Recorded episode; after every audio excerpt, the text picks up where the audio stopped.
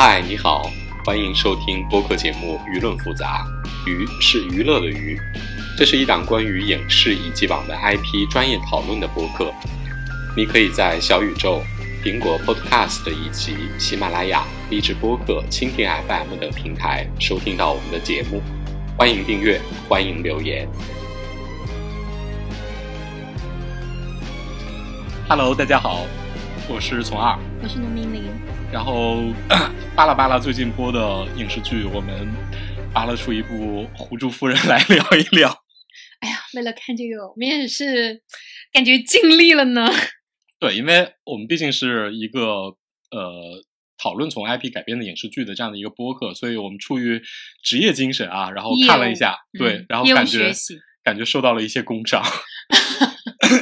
就是我看过了之后，我我我我真真心的想说一下，我看过了原著，然后来看这个戏的时候，第一集还好，然后后面我就撑不下去了。然后呢，我在看这个戏的时候，去看了一下隔壁的那个霸道总裁，一个小甜水剧，就是制作的也很一般。然后，但是真的我还能看下去。这个戏真的，我把它坚持到了第九集，我觉得我我我我已经付出了我的职业精神。他什么地方让你觉得特别难以忍受？这个戏全剧啊，都透露着一种所有人都不在乎这个戏的质量，就是我把这个活儿应付完就完了的漫不经心和不用心感。嗯，就是从整个的场景到大家的演技的表现，到整个的服装配置各方面，然后包括剧本也都是一个我我只要交了工，然后那个把这份钱拿到了就可以的感觉。所以我们就想认真的借这个《狐珠夫人》这个戏啊，来聊一下，说这种所谓的，因为《狐珠夫人》也是九州系列里边的一篇，然后这部整个的是九州里比较早的一篇。对，然后那个整个戏也是腾讯 S 加的一个项目，然后包括两个主演也都是这种怎么说呢 S 加演员了，对对对，它也它它其实是一个大 IP 的一个豪华配置。然后呢，我们要讨论的一个总的主题是这种呃一个大 IP 怎么改，或者说怎么改的比较当下一点儿。然后我们想说的早期大 IP。对，就是第一个论题，就是从所谓的从原著到剧本的这样的一个改编，就是不管是说从主题角度还是从什么角度啊，因为原著的剧本其实是有点儿，就是原著其实是有点儿过时的，他走那种古早虐恋的路线，然后那个呃，他的情节或者说他的人物的主要反应，其实是通过他的文笔来烘托的，对，就是走氛围嘛，走氛围路线，但是他搭了一个非常好的架子。走的是他在古早虐恋里走的也是一个特别奇情、特别狗血的路线，所以其实呃，我替他想一想，我觉得改编真的也不是那么的好改。就是说，这个原著我们可以大概的说一下，就是现在在这个里面呢，男女主本来在这个里面是做成了师徒，但在原著里其实是义父女。对，义父和义女的关系，这是一个特别强的禁忌。然后中间呢，这个男主呢是个太监，对，真太监，对对。然后呢，这个男主还把女主因为嗯（括号因为爱）送给了男二，就是一个皇帝，做了夫人。对，所以这其实是个绿帽文学。这是一个太监绿帽 禁忌父子父父女们，啊，差不多吧。所以其实我我我虽然觉得他写的，嗯，按我现在的观点，我会觉得这种写法和文字的运用是有一点造作和过时了。对但是其实呃，我们去看一个 IP 好改不好改，其实文字反而是没有那么重要的，他的人物关系和他的这个呃张力感。我反而觉得，哎，他其实选他去改是是对的，而且其实，在九州系列里，我觉得这是一个相对好改的戏，因为它它很简单，人物关系就现在特别爱强到极致嘛，这这对，他也非常极致。呃对，包括，但是我我在看的过程中看到了这个皇帝一心作死，就是男二啊，嗯，就男二他其实本来是想塑塑造一个复杂的君王，我觉得他的原型应该是李世民，嗯，就是呃一个不被看好的皇子，力挽狂澜，然后拯救了这个皇朝之后，但是后来因为失去了心爱的皇后，最后就变成了一个暴君嘛。所以他应该有有自毁倾向的呃，暴君。对他前半节其实应该参考的是李世民，然后把中间截掉，而后面拼贴的就应该是长孙皇后去世以后的李世民，因为对那个呃50暴躁的暴躁的君王，对。嗯，就他给他设定，就是因为失去挚爱，然后就一心想求死，但又死不了，所以就拼命的作死，看看，呃，还结合了他的表叔隋炀帝，就是大好头颅谁来取之这样的一个疯批美人皇帝。其实这个你你说他当不当下，我觉得他在当下还是成立的，嗯，但是就是我看原著的时候，我心想啊，这个动机真的好土啊！但是十年前，我觉得可能是一个有震撼感的人设，但是你过了这么多年，就是大家观众已经饱经各路疯批的这个考验以后，这个就有点造作。就非常造作。然后那个，而且很多观众其实不太看得懂，就是嗯在剧本的改编里边儿，其实没有给观众做足够的交代。我觉得这一点上，就是从呃原著到影视剧的改编里边儿，就是你看从人设的呃移植上来说的话，我们刚才说了男主，然后也说了这个男二，就是这个 皇帝，然后呢，女主女主。女主其实倒没有什么太大的变化，因为她是一个看起来像大女主的这样的一个嗯。海边的贫家女子，然后因为 苛政暴压，然后被她那个男主师傅救了下来之后，然后一路成长，中间还有什么男扮女装，女然后扮男装哦，女女 男扮女装，你这个想法不错，我觉得男扮女装会红，我觉得会红。嗯，对，反正就是女主，呃，一直是女扮男装，然后作为一个男生成长起来，甚至还考了武科举，然后出边关，然后文武双全，但是他又深爱着他的师傅，但因为禁忌，两个人又不能结合，就中间各种虐来虐去的，然后那个最后被这个绿帽男主把自己送给了皇帝之后呢，不得已生下了 皇室的遗父子，然后呢，最后成了一代的太后。然后他中间反正就是看起来是一个大女主之路，然后也没有做太多的，我觉得影视剧一呃电视剧改编没有在在女主人设上没有做什么太大的调整。它其实，在大路线上没有调整，但是呢，它在细节上，我个人认为是为了方便女主演演的舒服，啊、所以最后把它演成了一个那种又有点儿古灵精怪，然后呢又有点儿被宠坏，然后呢头脑又很直直线条，就是在前几集你会看到每集他都在干一些。每集的那个规律就是师傅说你不要这样这样，然后女主就是我偏要这样这样这样，对，就是永远是他的矛盾，永远是来自于他的不经思索。就是又演成了那种典型的女扮男装，然后我又特别娇嗔，然后所有人虽然也看不出来我是女的，但是呢，我就这么娇嗔着，大家也都理所应当的接受，并且各种顺着我、应承着我、捧着我，然后我们之间迸发了梦梦的感情这种路线。对，就原著里都还有，就是男男二是怎么把他送到男一的身边呢？就是打猎的时候，引着一一箭射破了他的帽子，然后他的长发垂下，然后大家说：“哇，原来你是女的呀对，就是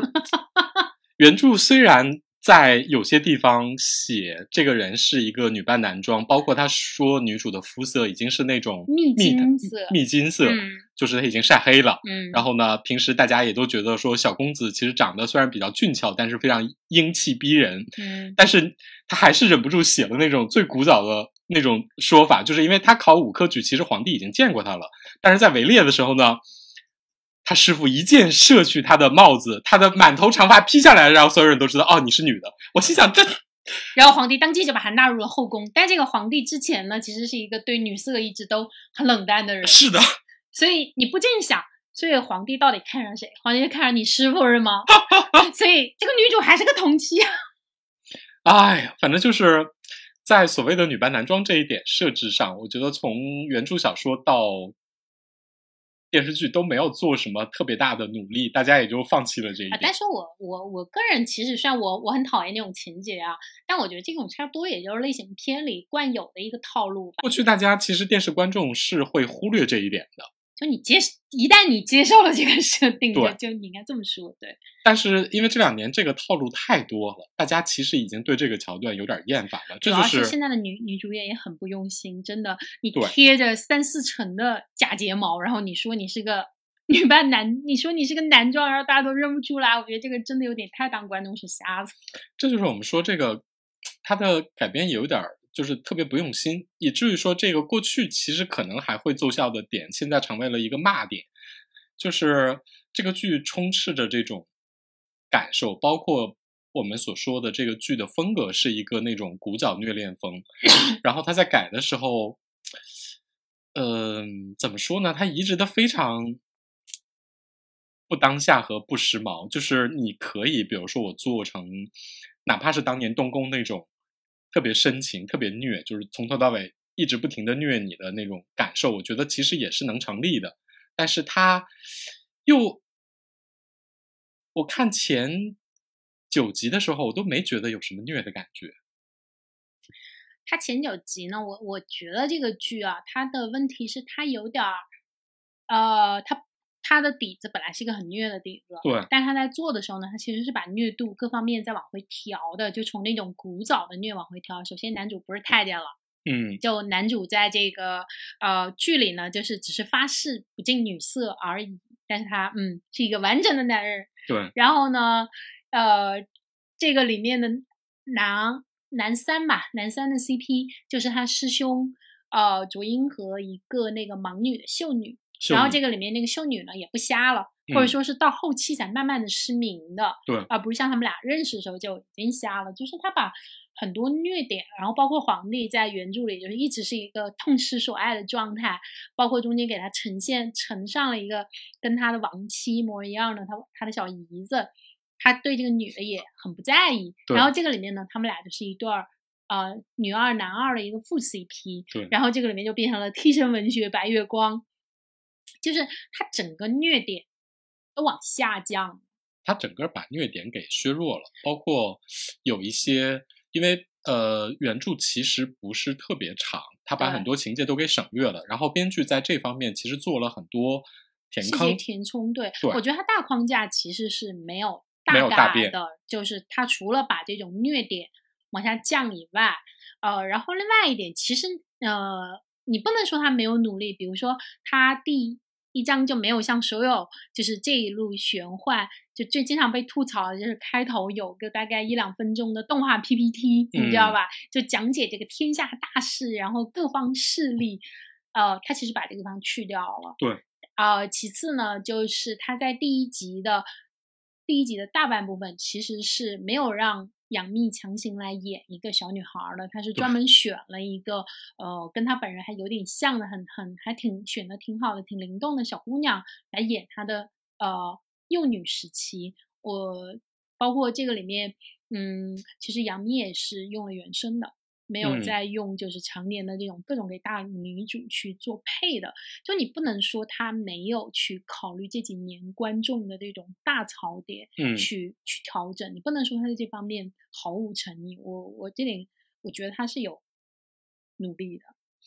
但这种嗯努力，我觉得我到最后反而觉得说，一方面说如果有原著粉的话，因为原著小说其实是自始至终在强调虐这一个点的。对。然后那个，但这个戏因为它加了很多原著里边儿缺失的情节，包括他被 他师傅收养之后，两个人的成长的各种戏，嗯，其实是补了非常多。然后那个加了个大量的甜戏，你知道？而且在这个过程之中加了没有的，加了各种各样的甜戏，就是什么你生病啦，然后那个你受伤啦，然后师傅各种怎么样，然后又给你喂药，又脱衣服，什么巴拉师傅在这里巴拉之类的，面脱了很多次呢，脱了非常多次。就是陈伟霆老师很努力的，我估计练了一下身材，应该有练吧？然后就是露了很多次肉，然后各种被女主又不经意的闯进来，看着师傅光着膀子，然后要给师傅上药。对，然后还有什么女主看完了这个师傅光着膀子回去就开始做出梦啊什么的，就是其实你有看出她努力的去做一点这种所谓的当下性，就是这种啊，女想性的加一点日常甜，啊、对，包括这种女性在追逐恋爱上的这种主主动动啊、性热情啊，就是男性也可以色诱这个，就是或者说啊，就是女弟子见色起意这种，我这种都是原著里没有的情节，是他后面加进去的。我理解他是为了更贴近当下去加的东西，但还是我们说的，他加的这些东西都是一些嗯很表面的对，就是它很表面的当下，而且对整个戏的主主情节的走向其实没有太大的帮助，就是稍微有一点点妨碍。对我觉得是有损伤的，就是整个把这个狐珠夫人的基调给伤害掉了，变成了一个呃不怎么糖也不怎么虐，然后你目前看起来就是特别温吞的一个表现。对他甚至虐，就像你说的，他原著是一上来就开始开虐，对，因为他一上来就是，嗯，他拍完这个就是他他是怎么救他之后呢？后来就是呃，他就去去边关了。故事差不多就从这儿开始，然后后面一系列走。他现在把他他去边关之前加了非常长，他跟他师傅日常的这种相处啊，两个人是怎么逐渐的感情萌发。呃，虽然从剧作上能够理解，但他加的这个部分就是把原作那种我们两个人明明相爱，但是没有人说出来的这种压抑的性张力，它其实是在这种半甜不甜中消减掉了。对，没错。嗯，因为在原著里边，女主是从头惨到尾。女主一一开场就因为朝廷的压迫，亲生的父亲要亲手的捏死她，然后呢被师傅救了之后呢，呃，成长为一个文武双全的 少年将领之后，立刻就卷入了各种朝堂的谋反和针对皇上的谋杀。然后这里边儿其实很大的一个虐点就是。他这个原著里的义父和电视剧里边的师傅，其实算计了他多非常多，嗯，就是包括逼着他跟他从小一起长大的师兄两个人互相生死相见，对。包括那个嗯各种为了所谓的为你好，又把他最终又给他献给了皇上，就是因为要要要应付那个反臣的各种谋杀或者是怎么样之类的，反正就是名义上就是我我为了你好，然后呢最后。女主是从头被虐到尾，而且她跟皇上的第一晚上也被皇上 虐来虐去，而且皇上那会儿还特别变态的用男主，因为他这边有一个奇怪的设定，我们等一会儿会讲到啊，反正也也各种刺激女主。就是两个人的初夜，还有第三个人，是的，然后那个就是 这个梗也很绿帽文学。然后女主最后呢，就男主和男二全死了，自己就一个人孤独的留在了世上，这是一个从头虐到尾的设定。对，就是给女主的甜非常非常非常少少。原著里唯一一个甜就是他师傅在给了他一张那个结婚请帖，对，就是上面写的他们俩的这个出生年月日，就相当于说我们俩在这一刻呃缔结了婚姻，但第二天就把它送给皇帝了。对，就是在原著里边儿那个唯一的师傅主动给你的两个人的庚帖，也是就是他也是所有的糖里边儿都带着特别就全是刀。全是刀，对，就所有每一次画糖都是为了更好的捅刀。对，所以说这种原著的极致的情感其实是描写的真的很极致。其实是挺浓烈的，我能理解，就是最早觉得说这东西为什么是可以改的，因为它确实呃可以被放大，但它最后做出来的，呃，它其实有一个情节它去掉了，我觉得这个是其实是挺体现它的改变思路的，就是他在原著的时候，就是呃女主不是呃差不多就要被他父亲杀掉吗？嗯哼，然后呃杀掉之后，他自己逃出来，然后要回村子，然后就被那个来催收的官兵追杀。这时候其实男主已经带男主已经在旁边了，对男主并没有马上救他，对因为当时那个他那个师兄卓英说：“师傅，我们要不要救？呃，义父，我们要不要救？”他就说：“如果他能够从那边跑到我这儿，我就救他；如果他跑不到，就是他的命。”对，就是这个地方其实是非常体现他和他师傅的关系和他师傅这个人本身的作为全程的一个冷酷性的，或者说是作为一个他其实跟皇帝一样。我我认为，就是如果你从深层说，他跟皇帝一样，都有这种战场的 PTSD，只是说他的表现方式是一种自虐，跟皇帝的表现方式不一样。但他其实也是一个从战场上下下来之后，心理不是特别健康的人。对，他是有非常强的那种残酷的对意味在里边的，而且始终就是男主在这里在原著小说里的表现啊，就是他的各种算计、谋断，其实要残忍很多。对，就是要要要无情和残忍的压力会大更多。对，所以就是这个情节能看出来，就是他是需要女主做一些事情来到我的面前，这种这种残忍性，他其实在这个里面他就完全把这个情节去掉了，对，在电视剧里边直他接出手就救了他出手就救了他。对，我觉得这个部分其实就是很能看出他们在改编的时候，觉得啊，男主不能那么渣呀，不能对女主那么不好啊，就被骂死啊，就是这一系列的想法，我都我我觉得我都能想象出大家讨论的时候是是怎么觉得把这个男主扭成这样的。对，就是 你也能够理解，但是这样一来的话，就是原著的那种极致的虐恋的感觉就被稀释了非常多，而新加入的这些甜的、日常的，然后比较轻松的这种师徒之间两情相悦，然后逐渐培养起深厚感情的这一大段呢，他又做的 就跟工业糖水一样，就是你也不觉得说特别好。而且糟糕的是加了这个甜吧，呃，这个甜的还不太当下，也非常不当下，就是那种或者说也不是说不当下，它就是很很过时，就这种甜的桥段，比如说，呃，里面很经典，就是为了体现她是一个女扮男装，不善不是一种传统女性，但是她又想表达这个对这个师傅的好感的时候，我就给他宣让他做个饭，然后饭呢又很不出意料非常难吃，然后师傅要强，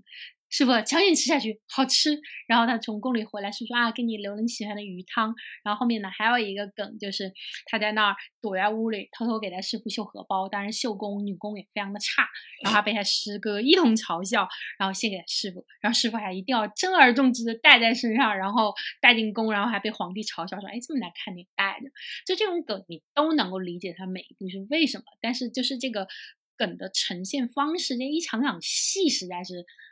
挺牛。就是他没有加入什么特别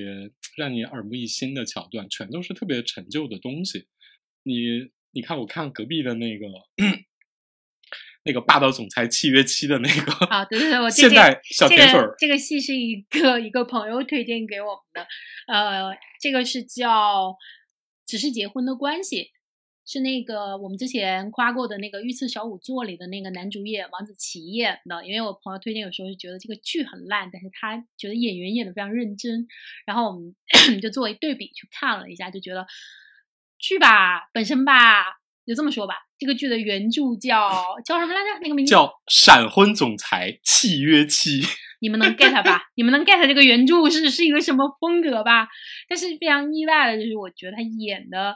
还挺自然的。而且我觉得就是说那个戏吧，它有一些细节是因为它是个现代都市的题材嘛，就是它有一些戏是加的挺当下和挺时髦的，或者说没有说特别好。但比如说他们在第二集里边儿，两个人要去为了那个有一件婚纱，两个人要去嗯接近一个设计师嘛，嗯然后呢，首先是男主，就是那场戏，其实我觉得设计还可以。就是男主首先抛出了一个对设计师的了解，就比如说他看出来了，设计师戴的领结和袖扣嗯，是少年 Jump 的，五十周年的一个限量纪念款，对对对对，然后呢就把而这个且是用两年前的纪念款，他还在戴，就说明了他是一个对二次元粉，粉，对，然后把这个信息透露给了女主，让女主嗯。上去来那个跟这个设计师勾搭一下，因为两个人都要有求于这个婚纱设计师，想拿到婚纱。然后呢，这个点我就觉得说，虽然他也不是特别厉害，但是他是一个啊挺当下的，对然后呢也有一定的技术水准。然后围绕这个梗呢，男女主又接近了这个设计师之后，两个人又有来有往的，又斗了两个回合。他这个番其实设计的还行，就是女主眼看就要成功了，男主跳出来，然后男主举报这个女主没有邀请函，对，然后这是 这是第一番，然后两个人就谈条件。对，然后呢，男主又拿出了，因为男主蓄谋已久啊，男主又嗯拿出了一个项链儿，是这个设计师亡妻的当年的作品。对，然后两个人都赢得了这个设计师的好感。然后这时候男主准备把女主踢下去，女主呢自己呢又通过举报说自己项链丢了这件事，又把这个局面挽回了。然后呢，两个人就谈判了好几轮。然后呢，但是最后一轮啊就特别扯，就是最后一轮就是嗯 女主穿着高跟鞋走在泳池边，就是你脚一崴，你一看到泳池你就知道他们嗯必然要掉进去，去。就特别俗套。而且脚一崴，然后掉下去，然后男主就必然之前虽然对他很冷漠，但就是要救他呀，而且一救他把两个人又亲上了。对，就是它结尾很烂，但是整体这个桥段设计让你觉得说它是有一点技术含量的，而且是一个当下的让你觉得说跟现代比较时髦的东西还有点联系。我觉得这是至少是一个很很合格的一个情节设计。但比如说在《狐珠夫人》里边儿，你就觉得所有的情节你都看过，所有的梗你都看过八百遍。比如说这个女主就永远是呃，女主，我跟你说，这女主在这个里面行动目标是什么？就师傅跟她说你不要干叉叉叉，女主就是好的，我这就去干叉叉叉。然后这个女主一定不成功，然后呢，就是这个呃，就一定要连累她师傅，然后她师傅就被打，被打呢就跪在那儿，然后女主就要陪师傅跪啊，这时候天上就开始下雪啊，下雨啊，然后师傅就要晕倒在女主的肩头，然后女主就要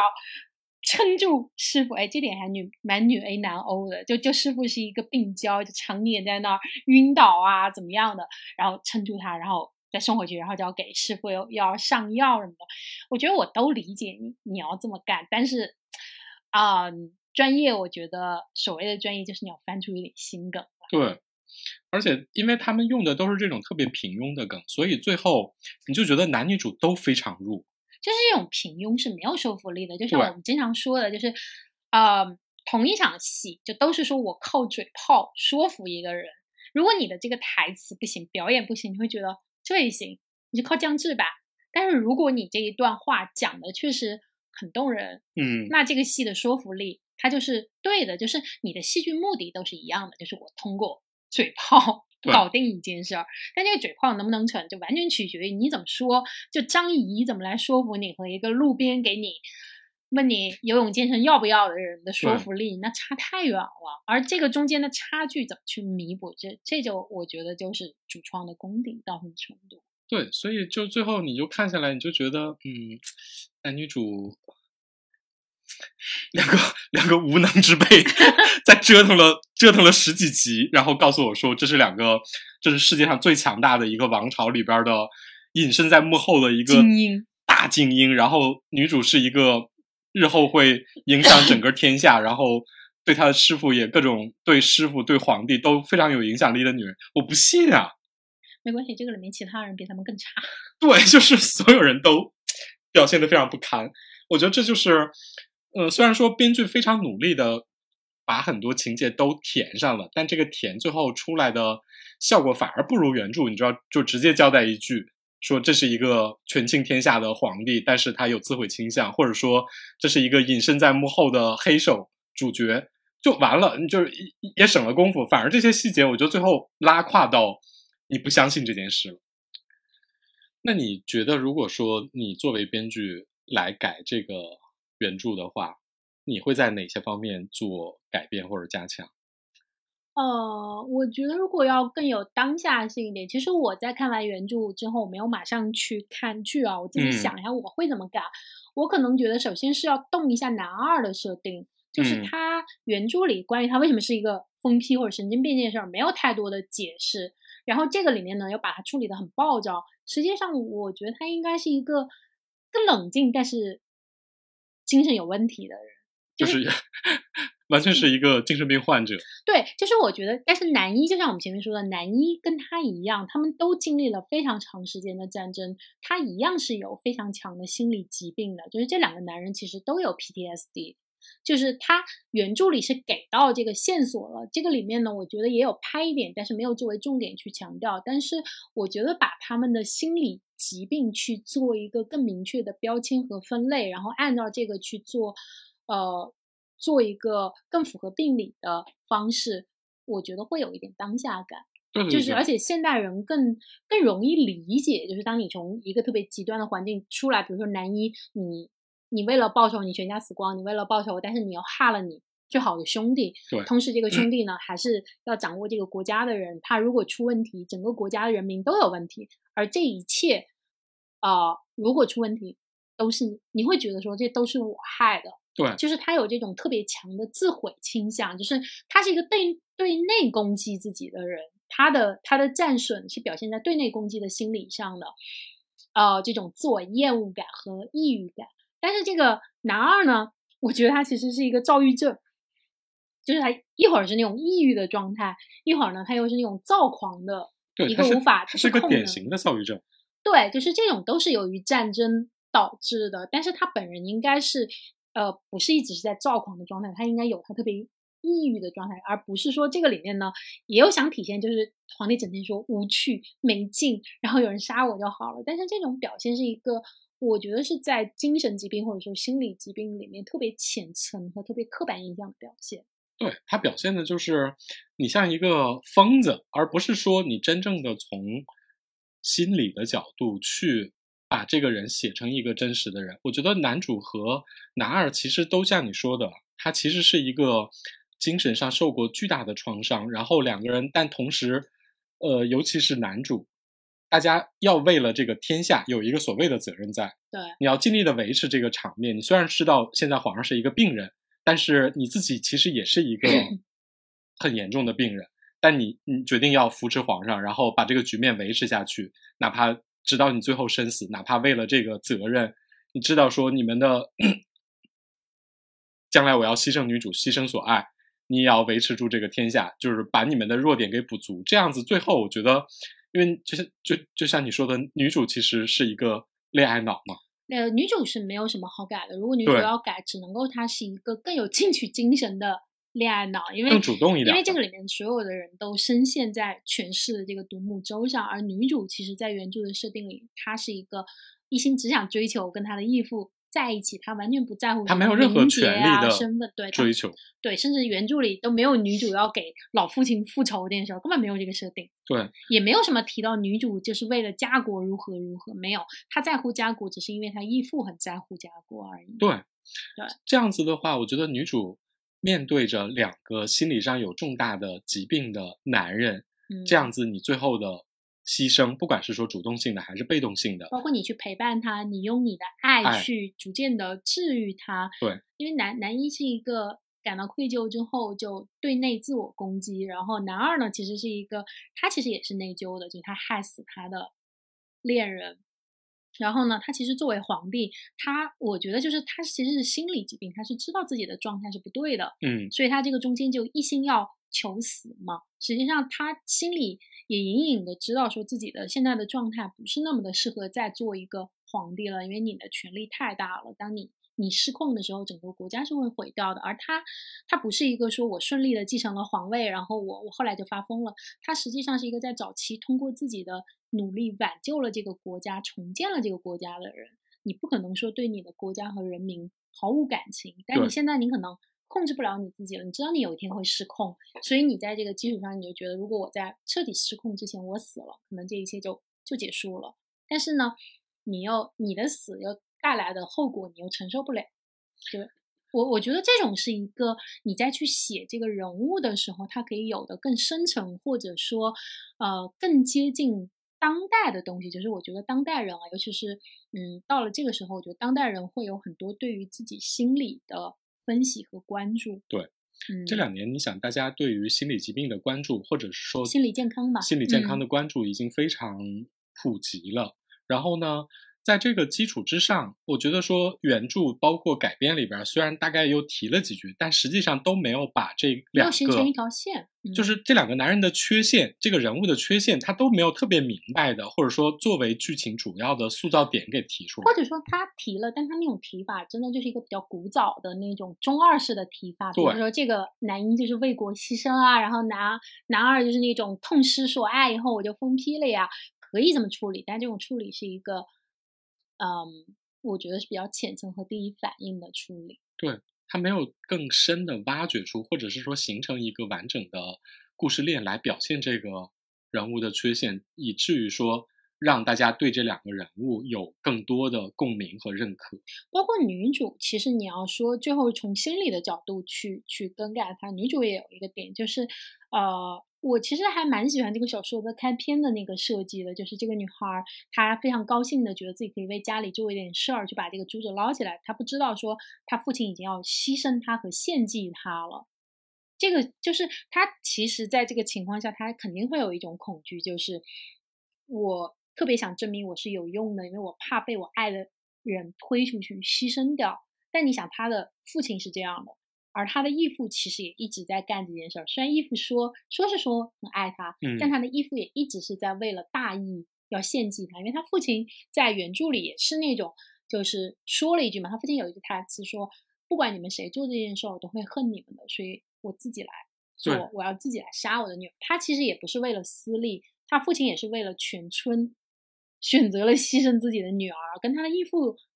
如出一辙。他意思是：“我为了全国，我献祭了你。”这对女主来说，我觉得一定会形成一个巨大的阴影，就是我我我总是不是我爱人的首选。嗯，对，这就会导致他那种恋爱和那种依赖其实是病态的，因为他特别特别想证明我有用，就是我爱的人，你不要舍弃我。所以这个剧啊，其实就嗯是点他都意有意识到了，但是他没有都有，对啊、然后，但是他没有把这个东西作为一个情感链条和动机链条给你去做强化。包括你看我们现在目前为止看到的，你觉得有一有任何特别重要的情节来写这些人物各自的缺陷吗？没有啊。没有，就是他把那个缺陷就把原著里的照搬过来用了，但是那个原著里的那个呢，我我说句实话，我高中时候看的 Clamp 的《圣传》里的第四天，都比那种、这个那种冷静的疯批都比这个要酷很多，你知道吗？哇，你知道当年看第十天，我觉得可震撼了。就前面是一个坏人，到了后面说啊，都是因为我的爱人的请求，我杀了他，我谋反了，我招反，然后你发现啊，大哥，你前面是一个暴君，后面你说其实我是个恋脑，是的，嗯，你知道就是那种反转和冲击，就是哪怕你现在来看，隔这么多年了，我再去看，我就觉得哇，我很难在这个人物关系上设计的更好。嗯，就设计的更极致了，就是那种，啊、我为了爱变成了，但是你知道，天之天那就是那种他一点都不暴躁，大哥特别冷静，对就大哥在所有的杀人的时候都可冷静了，可平淡了，就是这种平衡感的处理，我觉得就是你在不改原来的大人设的情况下，你怎么去做一个翻新和做一个一个层次出来。